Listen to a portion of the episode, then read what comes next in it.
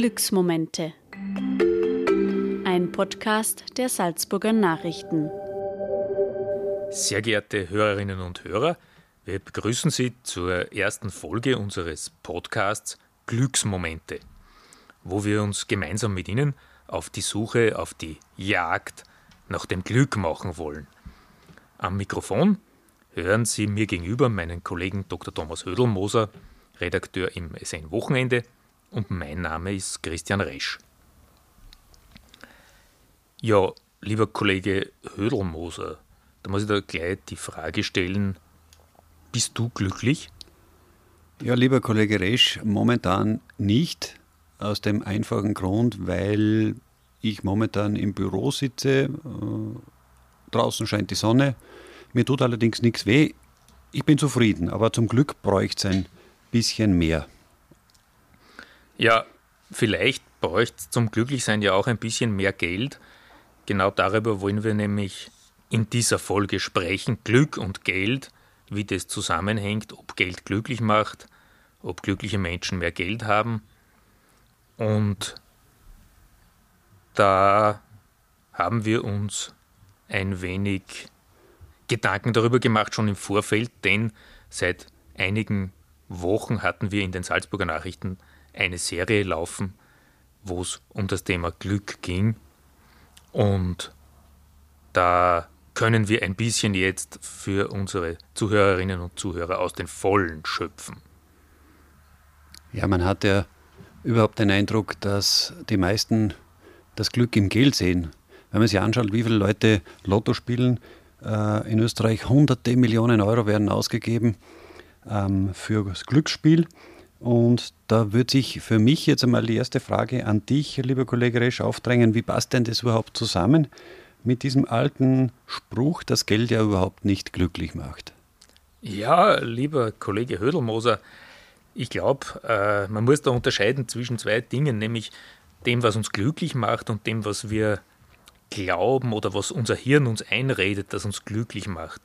Wenn man mit den Verhaltensbiologen und Evolutionsforschern da ein bisschen spricht, dann sagen einem die schon, dass wir ja sehr stark von unserem Reptilienhirn in Wirklichkeit gesteuert sind, also mit von Reflexen, die also wir uns in Jahrhunderttausenden, Jahrmillionen angeeignet haben, die uns beim Überleben geholfen haben äh, und die halt jetzt nicht mehr so ganz wirklich in diese Zeit, in unsere Zivilisation hineinpassen. Und dieser Drang, dieser Zwang, immer mehr zu horten, anzuhäufen, nie genug zu kriegen, naja, das hat uns sicher irgendwann einmal geholfen in einer Umgebung, wo alles knapp war, wo man verhungert ist, wo die Winter hart waren. Äh, jedes Eichhörnchen macht das auch. Das sind mit Eicheln bis zum Abwinken und ähm, ja, wird sich sicher nicht sagen lassen von irgendjemandem, du hast eigentlich eh schon genug. Und das ist halt das irrationale Moment in uns Menschen, würde ich sagen. Ja, das ist ein interessanter Punkt, weil es gibt ja da einige Studien dazu, die klar sagen, dass man, wenn man einen gewissen Wohlstand erreicht hat, durch noch mehr Wohlstand, durch noch mehr Geld gar nicht mehr glücklicher werden kann. Und die Fachleute sprechen da vom abnehmenden Grenznutzen. Ähm, kannst du uns mal erklären, was das eigentlich einfach ausgedrückt heißt, abnehmender Grenznutzen? Ja, da geht es um nichts anderes als darum, dass jemand, der sehr, sehr arm ist, wenn man ihm eine gewisse Geldsumme dazu gibt, dass er dann sehr viel davon hat. Zum Beispiel ein Mindestpensionist oder vielleicht jemand in einem prekären Arbeitsverhältnis, würde man dem eine gewisse Geldsumme geben, sagen wir mal 1000 Euro zusätzlich im Monat, dann wäre der plötzlich in einer ganz anderen Lebenssituation und hätte einen hohen Grenznutzen. Würde man aber irgendeinem sozusagen Abteilungsleiter oder jemandem, der sehr gut verdient, 1000 äh, Euro dazugeben, dann könnte es ganz leicht sein, dass der in Wahrheit gar nicht so einen großen Unterschied in seinem Leben hätte und wäre vielleicht kurz einmal erfreut, aber äh, hätte bei weitem nicht diesen Nutzen, also der abnehmende Grenznutzen mit zunehmender Höhe des Gehalts, bis hin dann zu irgendwelchen Multimilliardären, die wir aus den Nachrichten kennen, wenn wir dem äh, Jeff Bezos, dem Amazon-Chef, 1000 Euro im Monat zusätzlich geben würden. Das wäre für ihn gänzlich irrelevant sogar.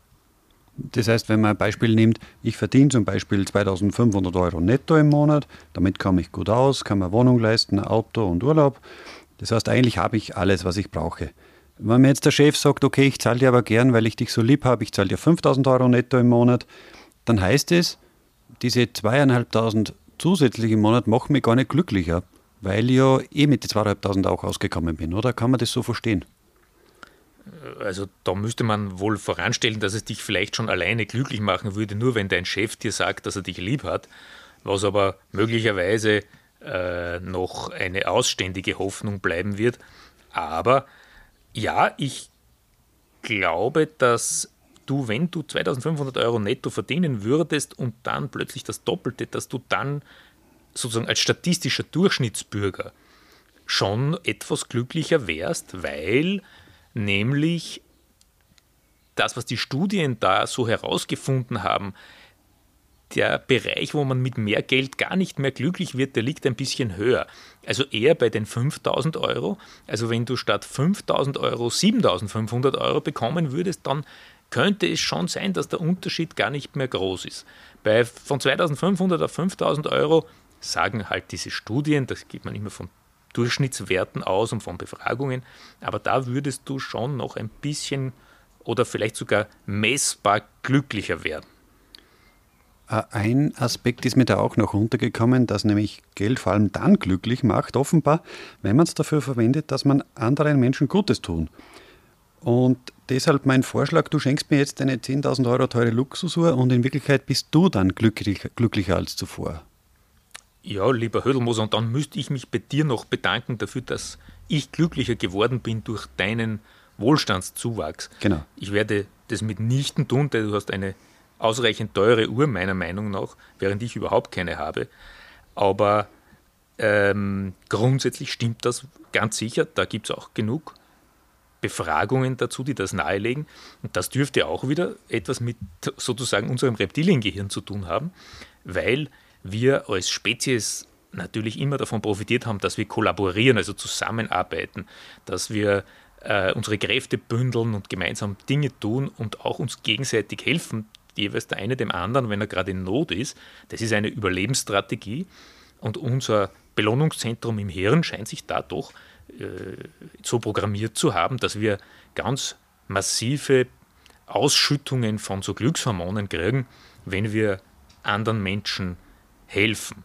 Also wir könnten uns gegenseitig helfen, dann wären wir vielleicht sogar beide glücklicher und ich werde dir dann nur mitteilen, womit du mir Geschenke machen könntest. Geschenke gibt es ja in ärmeren Ländern äh, nicht in diesem Ausmaß, jedenfalls, jedenfalls, keine teuren Geschenke. Es ist ja auch interessant, dass äh, Glück und äh, Wohlstand, äh, wenn man die Länder sie anschaut, im Vergleich ja gar nicht wirklich zusammenpassen.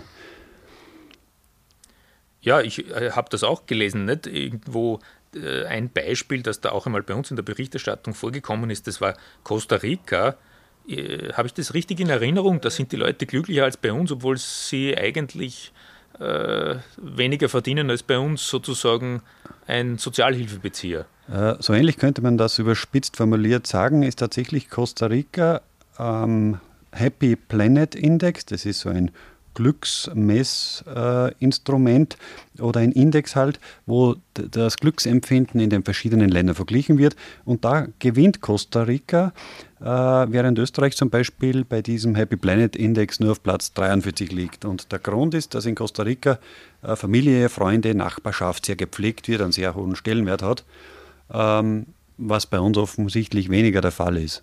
Und das hat also nichts mit Wohlstand zu tun, weil das Bruttoinlandsprodukt in Costa Rica ist nicht einmal ein Viertel des österreichischen Bruttoinlandsprodukts. Zeigt also ganz klar, dass ärmere Länder durchaus die glücklicheren Länder sein können.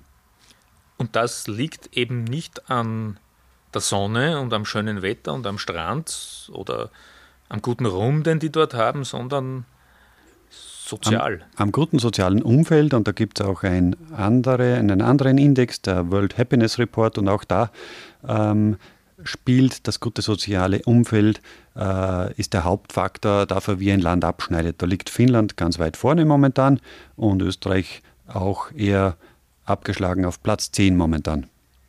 Naja, immerhin, ja. Ich meine, wie wir uns mit diesem Thema jetzt beschäftigt haben, was einem da immer wieder unterkommt, ist, wie alt natürlich dieses Glücksthema schon ist. Also seit Menschen über abstrakte Dinge nachdenken können, haben die immer auch über das Glück nachgedacht. Das hat schon da in der Antike angefangen, äh, was ist dir denn da alles unterkommen? Ja, zieht sich praktisch äh, dieser Gedanke wie ein roter Faden durch die gesamte Geistesgeschichte. Äh, ein berühmtes Beispiel ist sicher der Diogenes, dieser alte Philosoph, der gelebt hat äh, zu Zeiten Alexanders des Großen und der dafür berühmt geworden ist, dass er offenbar in einer Tonne gehaust hat und nichts gebraucht hat als diese Tonne zum Leben. Und dort drin hat er sein ganzes Leben verbracht und sämtliche Bedürfnisse befriedigt, wie berichtet wird. Auch die Stoiker haben natürlich dazu geraten, äh, Mäßigung walten zu lassen, beim Essen, beim Trinken, beim Sex im Alltag. Da gibt es ein Zitat zum Beispiel, das mir untergekommen ist, vom Epiktet, ein berühmter Stoiker, der gemeint hat, was nur auf äußeren Glanz und Luxus abzielt, das klammere völlig aus.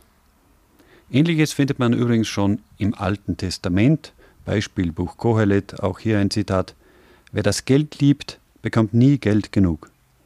Und wer Anhäufung liebt, hat nie genug Einkünfte. Man sieht also, also das zieht sich rauf, ähm, bis in unsere Zeit, äh, zu allen Zeiten haben sich Leute darüber natürlich Gedanken gemacht, was macht glücklich, was nicht. Und ein besonders gescheiter Mensch im 20. Jahrhundert, Albert Einstein, hat darüber auch nachgedacht und er hat gemeint, ein, eine Weisheit von vielen Einsteinschen Weisheiten, die besten Dinge im Leben sind nicht die, die man für Geld bekommt. Das zeigt ganz klar eigentlich, wie sich diese großen Denker, zu welchem Schluss die gekommen sind. Und man sieht, dass auch die klügsten Menschen eigentlich der Meinung waren, dass du von mir keine teure Uhr brauchst. Das freut mich sehr. Ähm, noch eine Sache, die ich ganz interessant gefunden habe, ich habe das auch vorher schon mal irgendwo gelesen, aber in diesem Zusammenhang ist uns das auch mal wieder untergekommen. Das war, glaube ich, von Heinrich Böll, oder? Diese Geschichte da mit dem Fischer. Genau, immer wenn es um Geld und Glück geht, kommt man auch zu sprechen auf diese berühmte Anekdote zur Senkung der Arbeitsmoral von Heinrich Böll. Da geht es um einen Touristen, äh, der ist irgendwo am Meer und sieht da einen faulen Fischer im Boot liegen und dann fragt er den Fischer, warum du nicht mehr Fische fangen, warum hackelst du nicht mehr? Da könntest du ja reich werden, dann kannst du Angestellte leisten, dann kannst du hinlegen und die Sonne genießen. Und dann entgegnet da der Fischer ganz salopp und cool, aber das tue ich ja schon jetzt. Und das drückt auch eigentlich alles aus. Man kann sie an den Strand legen ohne viel Geld und die Sonne genießen und man braucht dazu keine Yacht. Ja, Schön, faul, faul sein dürfen macht auch glücklich. Das ist einmal ein schönes Schlusswort, finde ich. Ähm, eine Bemerkung möchte ich noch machen. Sie können äh, zum Thema Glück auch jetzt im SN-Shop ein Buch, das wir angefertigt haben, wo wir Geschichten zusammengetragen haben zum Thema Glück, bestellen und erhalten. Und äh, das kann ich Ihnen ans Herz legen. Und möchte mich damit auch von Ihnen verabschieden und hoffe, dass Sie vielleicht beim nächsten Mal auch wieder dabei sind, wenn wir hier bei den Salzburger Nachrichten gemeinsam auf Glückssuche gehen.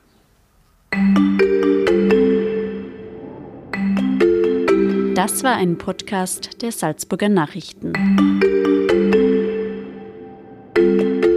Redaktion Christian Resch, Thomas Hödelmoser und Peter Gneiger.